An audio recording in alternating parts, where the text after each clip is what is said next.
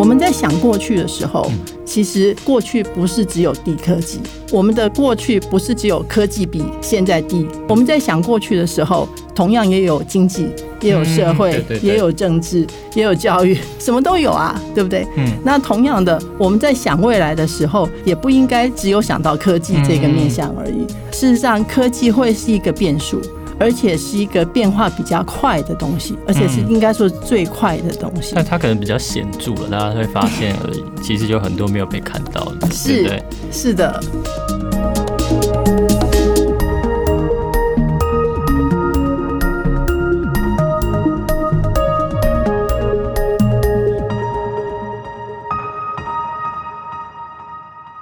各位听众，大家好，欢迎收听 Mocha on Air 的 Podcast 节目。我是今天的节目来宾宋美美，我是个未来学者，就是研究未来学是什么的人。我的工作里面有很大的一块是在带人家去想未来，所以今天很高兴可以来这边跟大家谈一谈未来是什么样子的。嗨，大家好，我是龚宝瑞。呃，我是一位推测设计师，也是艺术家。那平常在实践大学工业产品设计学系教书。那研究的领域其实就是推测设计跟跨领域设计与艺术创作。那当然一部分还有在设计教育上。所以今天也想说，可以跟宋老师一起来聊聊。所以那我想说，我们今天的节目应该就会讨论未来到底怎么学，或是怎么样跟推测扯上一些关系。嗯，我们先从未来学是什么开始吧。其实我每次把我的名片拿出去的时候，都会碰到人家一头雾水的那个表情，然后就说：“嗯，未来学是什么东西啊？”这样子。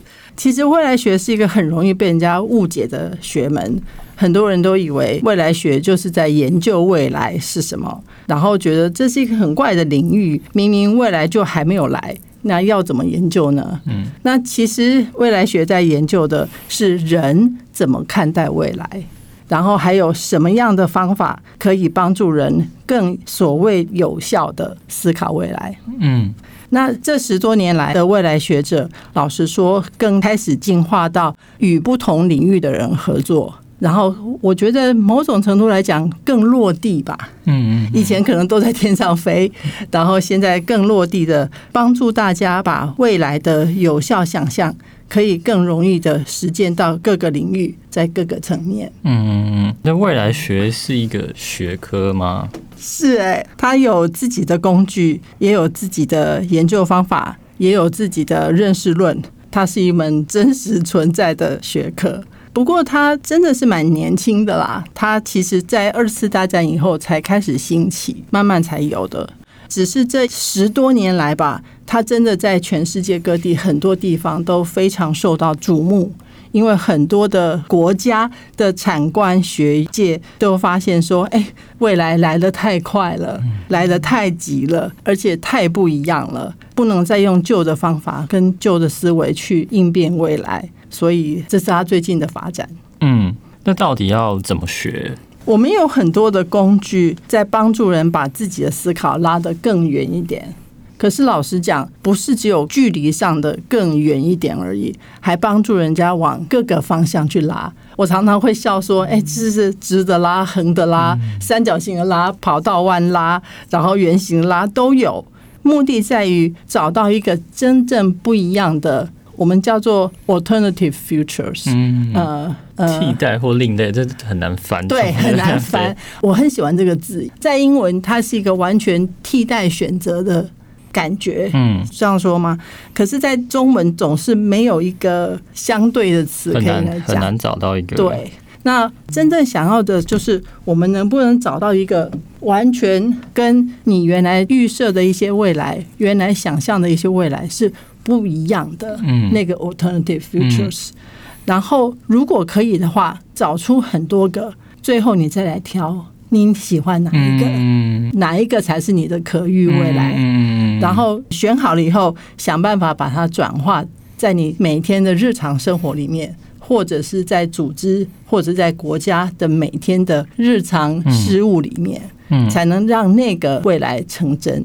所以听起来，其实我觉得未来学跟推特设计其实真的是蛮有关联。因为其实，在推特设计，我们常常也会讲，除了 alternative features 以外呢，也会提到 alternative present，就是一个另类的现在嘛。所以我们不一定是投射到一个未来，但类似一个平行世界，比如说刚刚宋老师有讲到怎么拉拉伸这个世界观，或是整个时间轴的状态，所以我们也许是一个平行的现在。是。那其实我觉得是蛮有关系，因为推特设计。你说新其实也蛮新的，大概那时候我在英国念皇家艺术学院那个 Design Interactions 这个系里面，其实推测设计一开始不是推测啊，一开始叫 Critical Design，就是批判现在的一些现有的议题。那到后来随着时间演进，就是学习会开始变化跟进化嘛，跟有机的成长。那到后来我们就关注很多是科技的议题啦。那科技的议题其实在现在来说，我们通常很多科技产品可能就会觉得说要应用那些科技去改善我们的生活，但是其实有很多面向是一般在所谓的 commercial 商业世界里面、商业市场里面不会探索。那其实早期在我们学习的时候，其实就开始说这些科技的 implication，就是它会引发出其实不只是正面的东西，它其实也有负面的影响。这样，所以。呃，我们就开始去挖掘这些可能性到底什么。那因为科技的这件事情，也让那个未来跑出来，因为它有很多 potential 的地方。那我们就试着用设计这个方式，变成一个呃，它也可以说是一个思维或是一个手法去。体现 就是我们说 materialize 物质化这个东西，让看到的人或者是体会的人可以感受到，嗯，那这样的未来生活到底是什么样的面向？这样，所以它其实当然近期来说比较 popular 一点。那呃，大家其实会用来跟未来学有点像，就是可能除了在设计层面上，它有没有办法去跟一些 policy 一些政策啊，或是影响到现实生活中？所以呢，它。其实跟我们一般的设计观念可能不太一样，因为一般设计就是要有功能性嘛，然后被使用。但是这样的设计观念其实是一个非常 conceptual 的，让大家去思考的一个方式。只是我们用一个可能物件啊，或者是影像的方式让大家理解这样子。所以其实大家可能一开始都会误解，这很像是一个 art，就是一个艺术。但是我觉得回到 Everyday life 的话，回到日常生活，其实设计师要面对日常生活，只是这个可能在现实中，现在这个 prison 没有出现，所以大家会觉得嗯很抽象，很难理解。但是其实它跟我们的现在都呃是蛮有关系的，这样子。哇，我觉得嗯，在讲到设计的东西以前呢，我想先跳到您刚刚提到一个，就是对科技的批判。嗯，呃，很多人看到未来学或听到未来学的时候的第一个反应都是。你是在做科技方面的吗？然后很多人会问我说：“哎，你是不是在做 AI 的？”然后或者是呃，你是不是上太空的？大家都把未来跟科技的东西扯上关系。然后现在当然了，五 G、呃七 G，就那些东西都会跑出来。其实，在未来学界完全相反。呃，其实它同样的也是蛮批判科技的东西。应该说，不是为了批判科技而批判科技，而是想办法引导大家去反。是说科技到底会带什么给我们？然后呃，另外一个强调的重点是，我们在想过去的时候，其实过去不是只有低科技，我们的过去不是只有科技比现在低这个面向而已。我们在想过去的时候，同样也有经济。也有社会，也有政治，也有教育，什么都有啊，对不对？嗯。那同样的，我们在想未来的时候，也不应该只有想到科技这个面向而已。事实上，科技会是一个变数，而且是一个变化比较快的东西，而且是应该说最快的东西。但它可能比较显著了，大家会发现而已。其实有很多没有被看到的，是对不对？是的，反而在探讨的是科技的东西跟其他面向怎么做互动，嗯，然后怎么样互相影响，而且可能也是在批判它会带给我们什么样的我们叫 unintended consequences，嗯，呃，非预期的后果。OK，我之前有听过啊，就是呃，什么 speculative design in business，或是现在尤其在西方很多什么趋势分析都会把 future study 变成一个蛮重要的东西。宋老师有没有一些有趣的例子或是一些课程？嗯，第一个讲到 business 的层次好了，最近的确很多的业界的人在关心未来学可以为他们带来什么。那他们想要的大部分是我怎么样可以取得先机，嗯、我怎么样可以打败对手这样子的想法。那当然也有用。可是我觉得未来学在政策，你刚刚听到那个政策方面，在那一块其实也是很用力的一块。在新加坡现在就已经在用未来学的东西在做他们政策上面的影响。那更远一点嘛，更老资格一点嘛，其实是芬兰。OK，芬兰用未来学在他们的政府上面是已经有二十多年的历史了。我们现在看到芬兰，觉得哇，他教育很好啊，然后以前一阵是科技很好啊，等等。其实呃，我觉得他们在未来思考这方面走得很前面，让我觉得我到那边的时候，我会觉得很舒服。嗯，因为你跟任何人谈深一点的东西的时候，他的思维其实是往未来去想的，很容易就被说服，而不是说，哎，你好像要呃拉得很辛苦的那种感觉。因为我在不一样的国家带过未来思考，所以感觉上会有不一样。没错，那其实相对于刚刚提到的政策，其实呃，我印象中就是有一组推测设计的工作室或是设计师团体在英国，他们也有做一个案子，是跟英国的 Policy Lab。就政策实验室做一个合作，就是他们未来要开一条铁路这样子，然后就找推车设计师来带当地的居民去思考说，哎，那假如这条铁路下去之后会怎么去影响居民的生活，去一起思考，它之后也可以变成他们最后拟定方向的时候一些考虑的因素。那当然，现在在台湾看到的一些推测设计的展览，可能比较在呃美术馆、博物馆居多。那我跟另外一个艺术家顾广义前阵子才在。在台北数位艺术中心有一档展览，其实那档展览叫做呃启发性的未来，是第二档，因为之前在国美馆。那这档其实跟推测有关，但是专注在比如说医学啊、身体跟性别，其实就会回应到刚才宋老师讲，就是科技是一个向度啦，但是我们也拉出来去讨论，比如说性别啊，或者是这种身体这种影响下那些文化，或者是比如说伦理啊，或者是一些经济的可能性是在哪里？只是透过那样比较呃，你可以说比较容易被体验或是被看到的方式，让大家去思考。所以最后其实也是在思考说，诶，那样的未来你到底是有什么样的想法？然后那样的未来是不是你想要的这样子？所以其实，在某些方面，我我也常常看到很多，尤其是国外的啊，其实啊，future study 跟 spec design 推测设计常常会一起谈啊，因为其实。可能会用在不同面向，但某些方面的思考其实是蛮接近的。我们也会常常用到那个 future cone 那个一个很像探照灯的那个，把未来分成不同向度吧，不同面向的这件事情。然后在推测设计里面常常也会用到。那其实我觉得现在这个时间点，这件事情应该是蛮重要的。我不知道是因为科技的发展还是资讯的发达，其实现在的感觉就是不确定性那个 uncertainty 是越来越高，所以。大家都会想要知道未来会怎么走嘛，所以我觉得这件事好像对于现在这个时刻会变得很重要。比如说像 COVID-19 这种也是突然冒出来，就是这件事情我们该怎么面对？可能需要这样的思考方式去面对未来这样子。嗯，但是其实我觉得这些其实还是回归到现在，虽然我们一直谈一些很未来的事情，那我觉得其实。对于我来说啊，我觉得推测设计虽然我们可能丢到一个 不知道哪里，可能是一个平行的呃世界，或者是一个未来的方向，但是其实我觉得那些议题也是去指向现在正在发生的事情。那只是我们用可能视觉化在你的眼前去提示你，但也可能是警示你这些未来，那去提醒我们现在的一些事情啊。我觉得呃，绝对是这样子的。其实我们明德是在讲未来，其实完全是在看过去，完全是这样子。那您刚刚在讲的时候，我就想到说，人的想要的未来图像到底是什么？呃，人常常会说，我希望未来可以怎么样？我呃，希望可以很有钱，我希望可以很漂亮，我希望可以有一个大房子等等，都很希望。希望他不是希望，希望真的。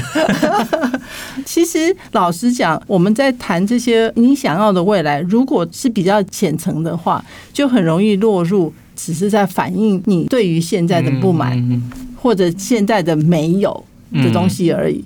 那我们真正希望带人可以去想到 alternative future 的时候，我们希望是真的 alternative。而不是说我今天不吃炸鸡，我就吃汉堡。这样老实讲，它都是垃圾食物，所以那个不是真正的 alternative future。我们在讲的的确是这样。我刚刚另一个想回应的是，我们在谈平行现在嘛，然后平行未来的时候，呃，在未来学也谈平行未来的概念。未来学里面很强调的是。未来有很多种，嗯，呃，这个是很重要的一个概念，对，是的，呃，future studies，对，它是有复数的，嗯，是多种未来的。那这个我觉得很接近您刚刚在提的那个平行未来的概念嘛，对。但我觉得不是一个未来这件事情蛮有趣的，可能跟推特设计或是未来学扩充大家的思考的一方，因为大家其实通常想未来是一个线性嘛，比如说时间点就是一个线性，我们过去跟现在跟未来就是我们只能一条线。但是这样可能会某一种的框架住我们的一些想法啦。那其实我觉得这是去打开的一个做法。那我觉得其实很类似啊，就是我们推特设计跟未来学其实都是在找那一个一个 possibility 嘛。那只是挑哪一个，但它有时候可能不对，有时候可能对。但是我觉得都是要去试着做这件事情。所以我觉得这两个是蛮接近的，是蛮接近的。对对对。呃，应该说以我自己的经验的话，呃，我总共教了十七年的呃未来学。嗯。那其实看过了的例子不少，呃，好玩的例子真的很多。大部分的例子呢，其实大家会觉得好玩的时候，那个就是它有用的时候。嗯，就说大家觉得说，哎，有人做出来，然后旁边的人就笑，就是笑得稀里哗啦的说，哎，怎么会这样子？老实讲，那个时候就代表那个例子是跳出了现在的 box，现在的样子，而不是呃，我们都已经很熟悉的，好像工工整整，然后呃，应该是那个样子的未来。嗯，所以我每次就跟学生说，只要你们觉得。很荒谬，然后笑得稀里哗啦的，或者是觉得很恐惧，觉得说：“哎，怎么会这样？”他们会哦，学生会觉得很害怕，然后不敢写下去，甚至于呃不敢画下去。的确会有这样子，然后我都要警告他们说：“如果那种那种时候，老实讲，那个才是最漂亮的那个未来，你应该拿出来。呃，漂亮，我好像不应该用‘漂亮’这个字，呃，最精彩的吧。”最精彩的那个未来，呃，您才应该把它记录下来。嗯，这样。嗯嗯。但我觉得未来这件事为什么跟设计有关？因为设计其实在处理未来的事情啊，只是我们要设计一个东西给人们用嘛。那可能会借用到那个 future con 的意思，就是说。平常在设计处理的时候，可能比较是呃，比如短一点的年限，就是不会拉那么远。但是，但你看现在很多事情都发生，那个呃，都要去外太空，以前可能没办法想象，但是现在可能真的发生，像是呃电动车啊，然后 Facebook 啊，然后元宇宙都来。对这件事情，其实一直在推，只是变成是真的是我们要先往前想很多，嗯。那其实是科技没追上，科技还没追上来，或 者很多是现状没有办法追上。其实脑子的东西其实可以试着往，只是要等待一个呃好的时机点吧，然后那件事情就会发生这样子。所以呃，不知道宋老师有没有参与过哪一些的跟未来学相关，或是跟设计有点关联的这种 conference 这样子。呃，未来学的 conference 当然很多，但是我觉得跟设计相关的话，嗯、最有关联的应该是二零一七年在比利时的那个呃 Antwerp 的临时未来所的展览，它是在呃比利时的当代美术馆。那那个时候，他们邀请了全世界呃四位呃未来学家，还有九位艺术家，分别从他们的视角呃来谈未来跟艺术的关联，这样。那个时候我也应邀去参展了。嗯，那呃，那个经验我觉得非常有意思，因为我不是一个设计人，我是一个学者，所以那时候他们邀我的时候，我我老实讲吓了一跳，说：“哎，这个我我哪有办法去当代美术馆去参展？”但是最后我做两个成品，嗯，其中一个是沉浸式的，我觉得就有点像推测设计在做的这样的东西。我做的那个标题是 “Shopping in the Future”，就是到未来去 shopping。然后很多人听到这个 title 的时候，都以为说，哎，这是科技上的，像呃那个时候 Amazon 有那个呃，你拿的东西就可以走，不用结账就是可以走的东西这样。可是事实上不是，它完全是用来让人反思说。万一到二零三七年，因为那时候是二零一七年嘛，然后二十年后科技继续这样往某一个方向走了以后，我们会碰到什么样子的未来？那其实它只是要借由那些已经设定好的参数，然后让大家实际上去感受到说，呃，科技继续下去的话，我们可能碰到什么样子的社会上的、经济上的。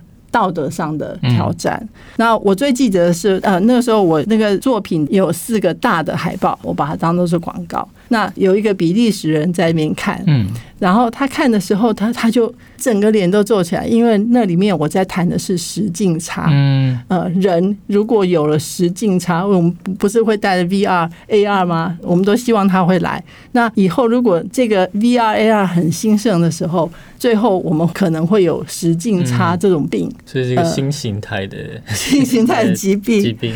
然后那个广告有点像卫教那样子，在就在教人家，所以他看了以后就整个脸都皱起来。后来他看到我在旁边，他就跟我道歉说：“啊，抱歉，抱歉，我不是故意要呃，好像很很可怕的样子。”这样我说：“No，No，No，no, no, 你的反应才是一个好的反应。我们就是希望人家可以去反思科技兴盛的结果，可。”可能会变成什么样子？所以我觉得，其实未来这件事情需要不同领域的人一起去思考啦。不管是学者或者设计师，不管工程师，anyway。呃，那些东西不是一个专业可以去完成的。不管是推测设计或未来学，它可能要变成一个 collective imagination，就是大家去思考那个想象是什么，那我们一起去往那个方向，就可能可以造就前面也提到那个 preferable future 这样，那个东西才会成真，不然它就会是一个空想。但我们最后的目的其实还是希望可以发生，所以未来要怎么学其实很难，但是我觉得还是对于。现在的一些事件要有 perspective 吧，那怎么用你的观点去给予想法？它不一定要很实用，但是它是可以办法去影响到现在正在发生的事情。但因为我们要做，其实不是 prediction，是 speculation。那那这件事情其实回过头来还是一直循环到现在这样子，所以。怎么学其实蛮难，但我觉得就是保持 体会、体会、体会生活，然后你可以产生出一些反思，或者是让人家启发。我觉得应该是这些设计或是未来学想要人家去学习的吧。我觉得啦，对对对，对我我很同意。我觉得呃，未来要怎么学这件事情的第一个先决条件就是你要愿意去想未来，嗯，你要愿意去做这件事情。我觉得推测设计或者说设计师在做的似乎就是这一点，呃，在引发大家去想未来这件事情。那我们还可以用别的方法，比如说在未来思考的工作方吗？那现在的未来学者其实是希望每一个人都去想未来，绝对不是只有高官，然后呃商人或者是科学家才要去想未来。所以每一个人都要想未来，要不然的话，别人就会把他要的未来塞在你的未来空间里面。那不是你想要的。嗯，好，那我想我们今天应该差不多到分享未来在这边，然后呃，谢谢各位听众的收听，然后也谢谢宋老师，谢谢。对，然后希望大家可以有时间想想未来，不要太悲观，然后保持积极面对，哦，好正向结尾，好，谢谢大家。